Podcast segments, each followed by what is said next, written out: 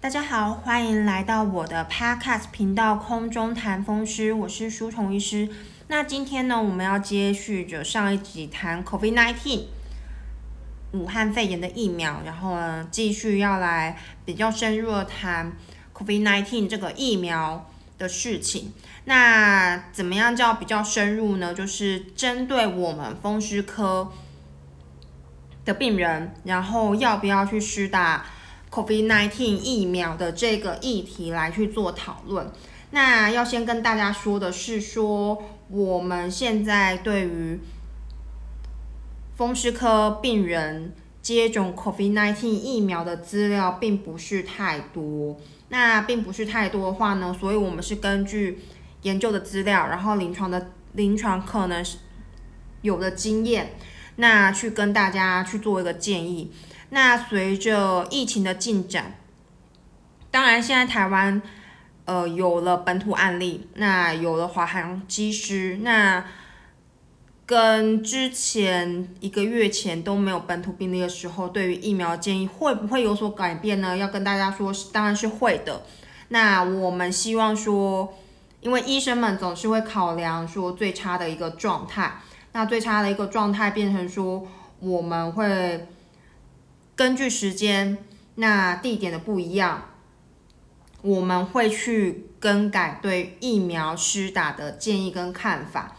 所以呢，目前的话呢，呃，书虫医师做这集 podcast，当然也是就是抱着随时都被打脸的一个一个准备，就是这是叫什么？就是时间上不一样啊，不能以古非今。所以呢，我们。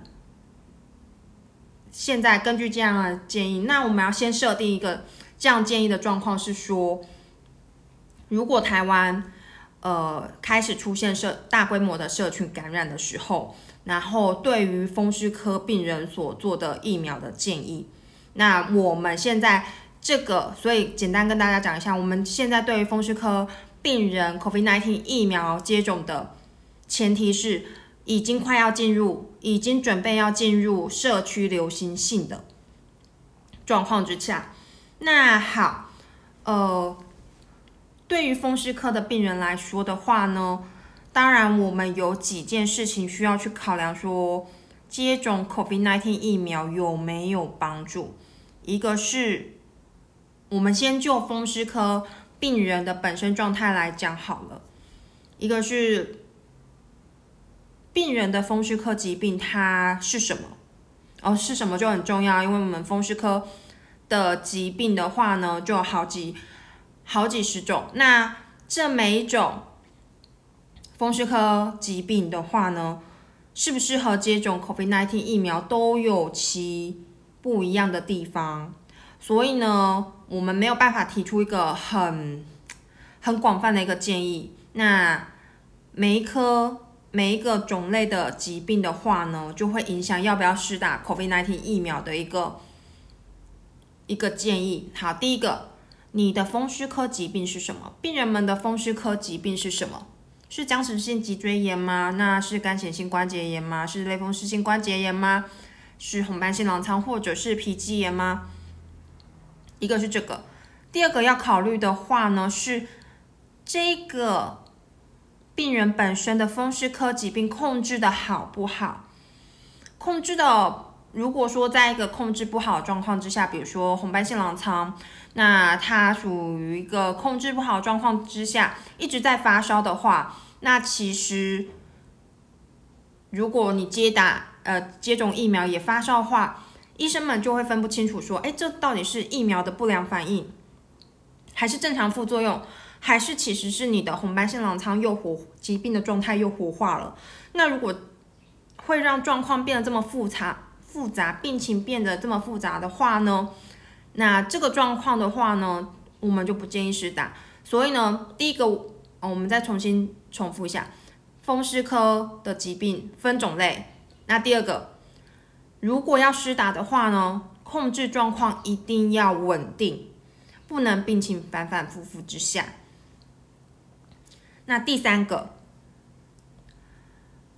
如果施打了 COVID-19 疫苗之后，会不会影响本身风湿科疾病的活化的一个状态。好，那我们前提之下，我们先就风湿科疾病的本身，然后呢来探讨说接种 COVID-19 疫苗有没有帮助。那接下来会提的是，接下来我们接下来再说好了。好，那我们就先就这三个问题。所以我们刚刚稍微简短的讲了一下之后呢，大家可以做出一个结论是：第一个，不管你得什么样的风湿科疾病。你控制疾病控制的状况一定要稳定，一定要稳定，然后呢才可以准备去接种就是 COVID-19 的疫苗。第二个，风湿科疾病的种类有没有什么种类比较适合接种疫苗？然后什么样的疾病比较不适合接种疫苗呢？就这个，这个没有临床证据可以佐证。但是呢，就舒虫医师本人的看法呢，舒虫医师觉得说，第一个前提控制良好状况之下，第二个，如果说僵直性关节炎呐、干性性关节炎呐、类风湿性关节炎呐，还有一些就是比较不容易、比较不容易发烧，你之前发病的时候没有发烧过的这些风湿科疾病的话呢，会。会比较建呃，在施打疫苗时候，它的这个发疫苗施打完后的这个发烧跟疾病本身的关系就不大了。那像这些疾病的话呢，就可以比较建议去打这个 COVID-19 疫苗。那如果说像红斑性狼疮、像皮肌炎、像这些全身发炎性的疾病的话呢，这个。大部分就是要跟你的医生们讨论，因为状况不一样。如果说这些病人们控制红斑性狼疮啊，然后这个皮肌也控制状况稳定的话，那很久没有说疾病活化的一个状况底下，那如果在一个社区准备要开始流行或者大流行的状态底下的话呢，舒虫医师本人也会建议是打。如果现在这个情况搬到美国的话呢？那舒虫医师也会建议大家要施打这个 COVID-19 的疫苗，因为这个是利大于弊。那再来的话呢，为什么要处于一个疾病稳定控制的状况下，而且就不太属于这个全身发炎性这个风湿科疾病的人建议施打的状况是说，当然这个新冠的疫苗，这个 COVID-19 的疫苗打了之后，它是会。疫苗，疫苗给大家一个概念好吗？就是疫苗等于说是给给人体一个小刺激，促进人体产生一个免疫反应，去记住说怎么样去对付这个病毒。所以呢，发烧、关节疼痛、肌肉酸痛，这个都是正常的副作用。哎，应该是说接种疫苗正常的反应哦，它不是副作用。它是一个接种疫苗正常的反应，要激起体内的免疫反应，去记住说怎么样去杀死这只病毒的方式。那如果真的遇到真的 COVID-19 的病毒的话呢，才知道怎么样去防御它。所以发烧，然后肌肉酸痛这些等等等等等，都是接种疫苗正常的反应。那当然，它是一个活化人体免疫反应的一个药剂嘛，一个疫苗。那有些病人就会担心说：“哎，我是免疫系统混乱。”我们风湿科的疾病大部分可以总结成一句话，就是身体的免疫系统混乱。它是乱哦，它是该大不大，该小不小，用在呃用在错的地方，所以它是混乱。那如果说我的一个免疫状况、免疫系统，混乱，然后有这个病的状况之下，我适合我接种了 COVID-19 疫苗，会不会导致说活化我的免疫系统，然后我就跟着发病呢？的确不能否认有这个可能性。所以呢，我们的我们的前提是建立在第一个疾病控制状况稳定，第二个。如果说是一些周边关节炎，然后呢，僵直性脊椎炎的话呢，这个去施打就没有问题。至于红斑性狼疮或者是其他的全身的发炎性疾病的话，那就要跟跟你的主治医师讨论。其实舒虫医师希望说，不管你是什么样的疾病，遵循这三个这三个原则，都还是要跟你原本风湿科的主治医师好好的讨论说，施打疫苗的利与弊。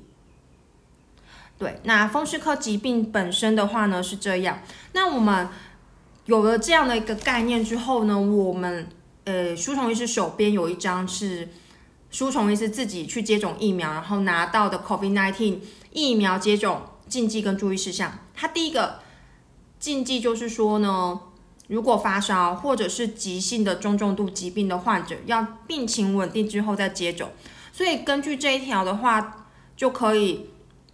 合理知道说，其实不管什么样的疾病，都是要控制稳定，然后呢，病情不要反复，之后接种会比较来的稳定。所以呢，就疾病要控制稳定，好不好？然后第二个的话呢，就是说，诶，它第三项，在这个注意事项的第三项是说，免疫功能低下者，包括接受免疫抑制剂治疗的人的话呢，对免疫我们重念一次，不好意思，吃了螺丝了，呃，还是个大螺丝。然后呢，它的第三项，免疫功能低下者，包括接受免疫抑制剂治疗的人，对疫苗的免疫反应可能减弱。然后呢，目前是没有免疫低下者，或者是正在接受免疫抑制剂治疗人的数据。那根据这一项呢，其实大部分过敏免疫风湿科的病人都是免疫功能低下者。那也多少都有接受到免疫抑制剂的治疗，比如说类固醇，比如说其他免疫抑制剂，比如说生物制剂。那所以呢，目前是没有很好的一个资料说我们接受这些免疫抑制剂的病患，然后呢的一些数据。那当然，你接受了免疫抑制剂或者是生物制剂之后呢，对疫苗的免疫反应可能减弱。那所以。呃，针我们针对于这一点呢，接受免疫抑制剂治疗的人呢，在接种治疗，呃，在接种这个 COVID-19 疫苗之前，需不需要停药？在台湾的风湿科医学会有一些建议，那呢，会建议说大家说怎么样去调整？那基本上来讲的话呢，大部分的。免疫抑制剂口服的是不需要调整的，大部分。那只有说在类风湿性关节炎的治善，就是 MTS，然后呢，它打完之后要停用一周。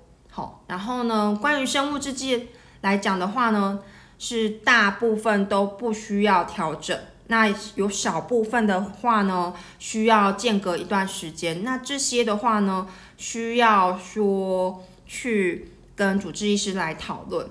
那再来的话呢，就是要跟大家说的是，吼，就是给大家再一个概念，就是，嗯，其实风湿科疾的病人呢，诶，得到细菌感染、病毒感染，重症的比率是比普通人要来得高的，因为会可能引起免疫系统的混乱。那舒虫医师自己觉得呢，这个 COVID-19 这支病毒尤其喜欢捣乱人体的免疫反应，所以大家要想哦，如果说好不容易大家把自己的免疫系统控制在一个虽然乱，但是乱的可以接受的一个状态之下，就是比如说房间虽然乱，但是可以住人，人生活是舒适没有问题的状况底下，那。Covid nineteen 的话，好像是养了一只猫，这样子会不会对猫奴不好意思？那不过就是这样的比喻，养了一只猫，然后呢，猫就把你的房间乱尿尿啊，然后那个打那个跳来跳去，把东西打破啊，然后变成房间不能住人了，已经威胁到房间主人的生活状态了。那我们是不是得要事先预防呢？对，所以。舒虫医师本人觉得说，如果疾病状况控制稳定，然后呢，跟你的风湿科主治医师讨论过之后呢，是目前来接种，不管是 A Z、辉瑞、Johnson Johnson，或者是说莫德纳的话，都是利大于弊的，都是利大于弊的。然后呢，因为呃，不管什么样的疫苗，它的重症保护力都是百分之百。这百分之百意思是什么呢？就是你打了之后，有将近一百百分之百的几率得了这个病，你不会住进加护病房。得了这个病，你不会住进加护病房。那对于那这样子不就是差别就很大吗？住普通病房跟住加护病房这么大的一个差别耶！而且大家要想，风湿科病人又特别容易重症住进加护病房，对。然后呢，再来的话就是他们对于这些有症状的感染可以保护到八成，所以呢，百分之一百你不会严重到要去住加护病房。然后呢，可以抵挡下八成有症状的。一个感染就是流鼻水啊、喉咙痛啊、味觉丧失，这个有八成的机会会帮大家挡下来。所以虽然说，诶，风湿科医师对于风湿科的病人要打疫苗，不管是什么疫苗，真的是都保持一个非常谨慎的一个状态底下去为大家所考量。然后呢，因为资料也比较少，然后呢，风湿科医师大部分又谨慎，那我们的病人又复杂。所以呢，风湿科医师对于疫苗本身，呃，新的疫苗的接种建议真的是非常的保守。那但是在这个疫情状况之下，然后到现在已经快要一年半了嘛，快要一这个疫情已经快要一年半了。然后台湾之外的地方呢，疫情一波未平一波又起，然后稍稍退退停停反反的。那再来的话就是说台湾。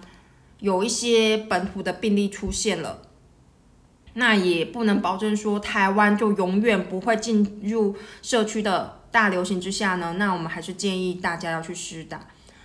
那再来的话呢，就是说，如果如果我们科如果风湿科的病人不能施打 COVID-19 疫苗怎么办？就是有很多状况不能打，对不对？你可能对疫苗过敏，你可能之前打过腺病毒的疫苗，造成全身性过敏，然后呢，或者是淋巴结肿大，那你有可能疾病，你刚得风湿科疾病，那疾病控制的状况不稳定，那也不合不能打嘛。那不能打的状况底下呢，那要怎么办？那要怎么样保护自自己？当然，这个已经说烂了。怎么样保护自己？就是多洗手、戴口罩，然后呢，如果保持一定的社交距离，但是这也不是那么好做到的。那怎么样保护自己？就是让家人们自费。如果当然公费可以去打疫苗的话，就去公费打啦。那如果没有办法的话，就去自费施打 COVID-19 的疫苗，是一个保护。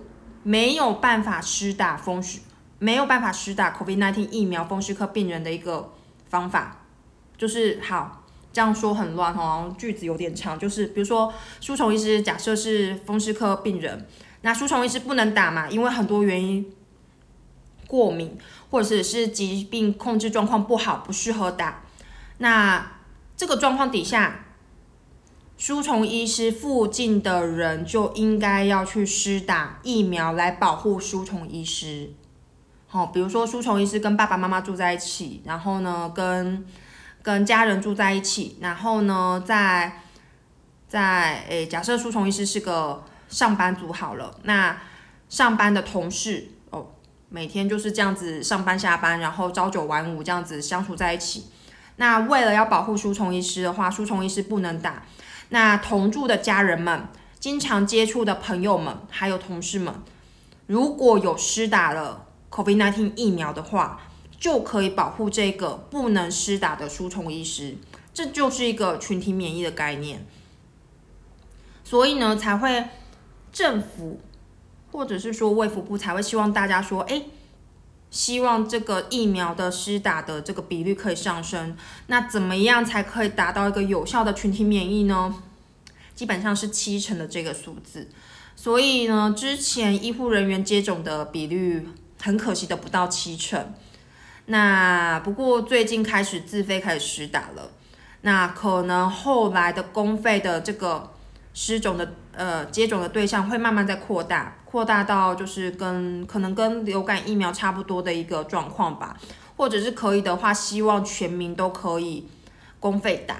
那如果说全民接种可以达到七成以上的话，那基本上这些不适合接种风湿科，哎，不适合接种 COVID-19 疫苗的风湿科病人的话，也可以安心了，因为已经达到一个群体免疫的一个状况。所以呢，我们我们稍微再总结一下，说这一次对于 COVID-19 疫苗的建议，一个是大前提，一定要跟风湿科的主治医师，哎，朱同医师想到一个还没讲哦，就是大家很在意的血栓，呃，我们上一集也有提到的血栓的这个风险，血栓的话呢，我。呃，舒同医师必须要再强调一次，说东方人容易出血，西方人容易凝血，这个是基本上东西方民呃东西方民族基因的差异性。你要问舒同医师为什么？会不知道，要研究。那基本上大前提就是这样子。所以呢，血栓这个产生的风险呢，诶，东方人的比例是很低的。那再来的话呢，虽然在西方人比较高，但是打了之后产生血栓的比率也是百分百万分之几而已。那再来的话呢，就是嗯，跟我们比较就是基因可能比较相近的韩国，接种这个 A Z 疫苗的这个血栓比例也不高，对他们已经接种接种到现在，这发生的比例也不高。那再来的话呢，这个血栓虽然跟这个免疫系统有相关。那这个就是我们过敏免疫风湿科病人需要去好好考虑的一个事情。那其实，那我们科的病人谁哪一种风湿科疾病比较容易产生血栓呢？就是红斑性狼疮，还有刚刚这个舒虫医师讲的这些，嗯，比较算是全身性发炎的一个一个疾风湿科疾病。所以如果说，其实你。你之前有因为风湿科疾病产生过血栓的，那这个当然不适合施打。那其他风湿科的疾病的病人呢，像僵直性脊椎炎啊，然后跟类风湿性关节炎啊，跟这肝血，这个跟这个血栓的产生的风险就不太相关。所以，舒虫医师刚刚说的建议施打的这些族群的话，这些就比较没有担心会考，呃，比较不会担心或。去产生血栓的这件事情啦，那的确红斑性狼疮的话呢，就是真的是要综合评估。所以苏松医师刚刚也讲了嘛，这个就是希望大家都在打之前一定要去问过自己的风湿科主治医师。那再来的话呢，这个血栓虽然跟免疫系统相关，但是目前没有研究去说，哎，风湿科的病人会不会比较容易产生血栓？对啊，所以一个是说，目前我们现在来讲不适合，会考虑这个血栓风险不适合接种的人的话，就是使用一些荷尔蒙治疗，然后还有避孕药的这些妇女，还有说之前曾经有这些凝血病史的这些病人们，那所以那。大家可能会问说，哎，我有红斑性狼疮，那如果我之前没有这个凝血功能的问题的话，会不会打了这个疫苗之后呢，就产生这个血栓的风险上升？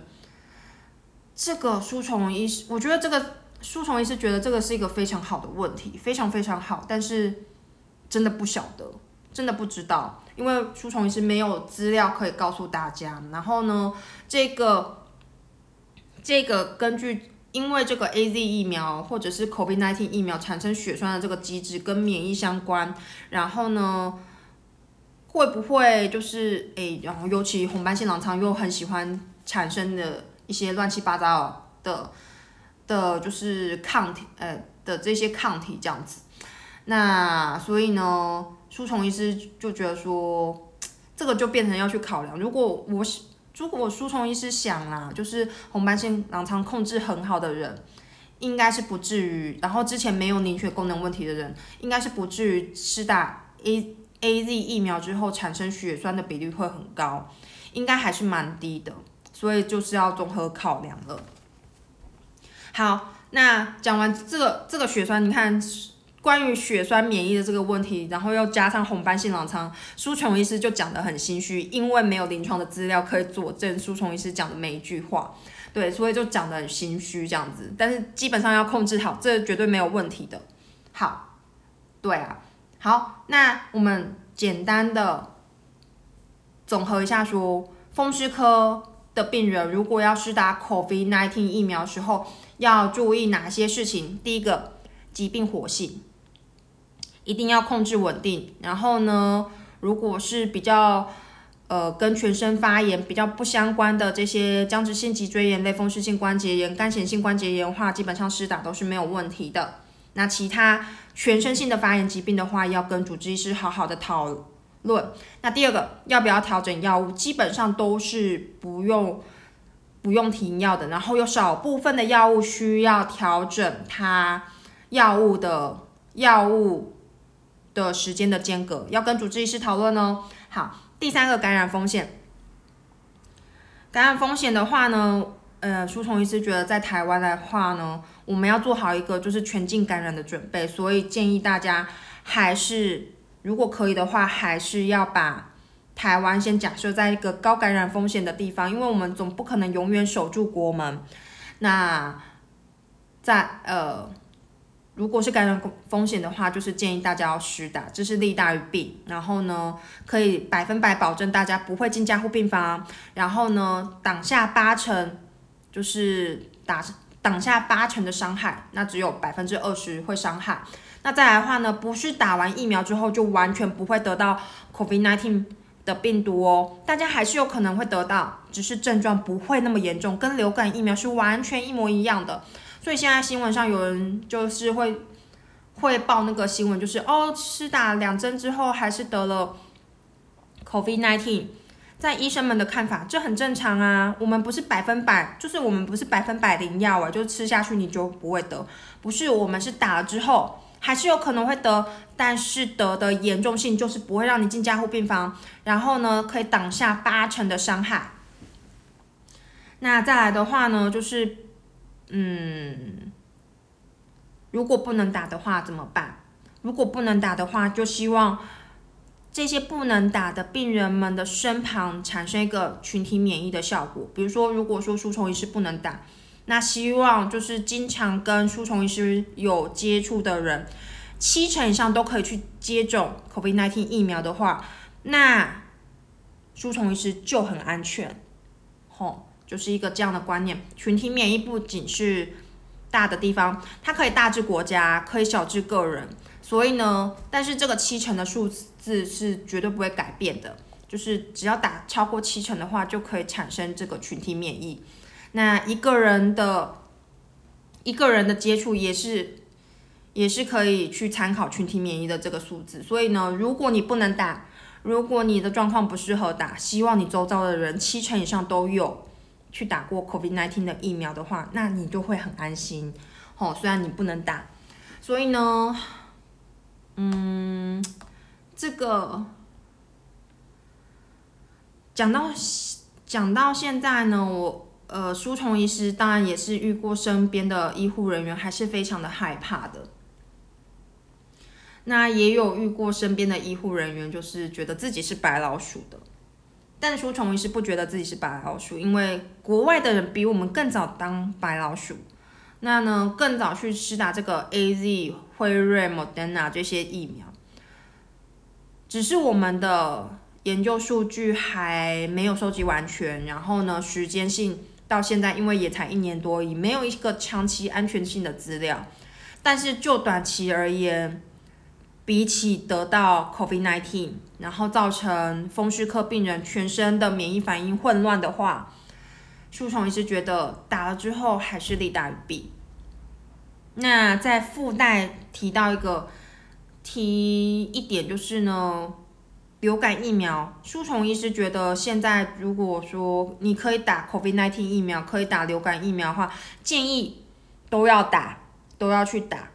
一个是诶，之前很久以前，嗯，有讲过吗？就是说，诶，你如果打了流感疫苗，好，那减少你得流感的几率。然后那时候 COVID-19 疫苗还没有出来嘛，就可以医生们比较容易分辨说，诶，你比较像是流感，还是可能是 COVID-19 的几率，就会增加医护人员的判断能力。那如果现在这两种疫苗都有了，就建议大家依照我们卫福部的建议去施打。就是它要间隔一段时间的，好，然后呢，流感疫苗也打了，然后呢，COVID-19 疫苗也打了，都降低得到流感的机会跟 COVID-19 疫苗的呃 COVID-19 病毒的机会的话呢，这样子其他会有助于医生们去判断说大家到底的呃，第一个当然是保护自己，那第二个会增加医护人员的这个。嗯，判断能力跟就是疾病鉴别的能力，想说你到底是流感或者是 COVID-19 的病毒感染。那再来的话呢，呃，当然，书虫医师也很期望说有一个万灵药出现，就是比如说流感的话，就是克流感，它基本上是一个万灵药。然后呢，或者是说之后慢慢研发的这些，诶，各种进行的。流感药物，那 COVID-19 当然大家都是非常期望说它现在会不会有一个万灵药出现，但在万灵药还没有出现之前，请大家就是能够根据书虫医师刚刚好的建议，好好去思考说自己要不要去打 COVID-19 疫苗。第二个，风湿科的病人一定要去跟主治医师讨论说，我们要不要来打 COVID-19 疫苗。好。那今天关于 COVID-19 疫苗的这个部分呢，书虫医师就要在这边结束了。那如果有新的资料的话呢，关于 COVID-19 疫苗跟风湿科病人之间的关系可能会时常更新，这也许不是 COVID-19 疫苗的最后一集。对，好，那我们今天就讲到这里。然后呢，我是书虫医师，大家拜拜。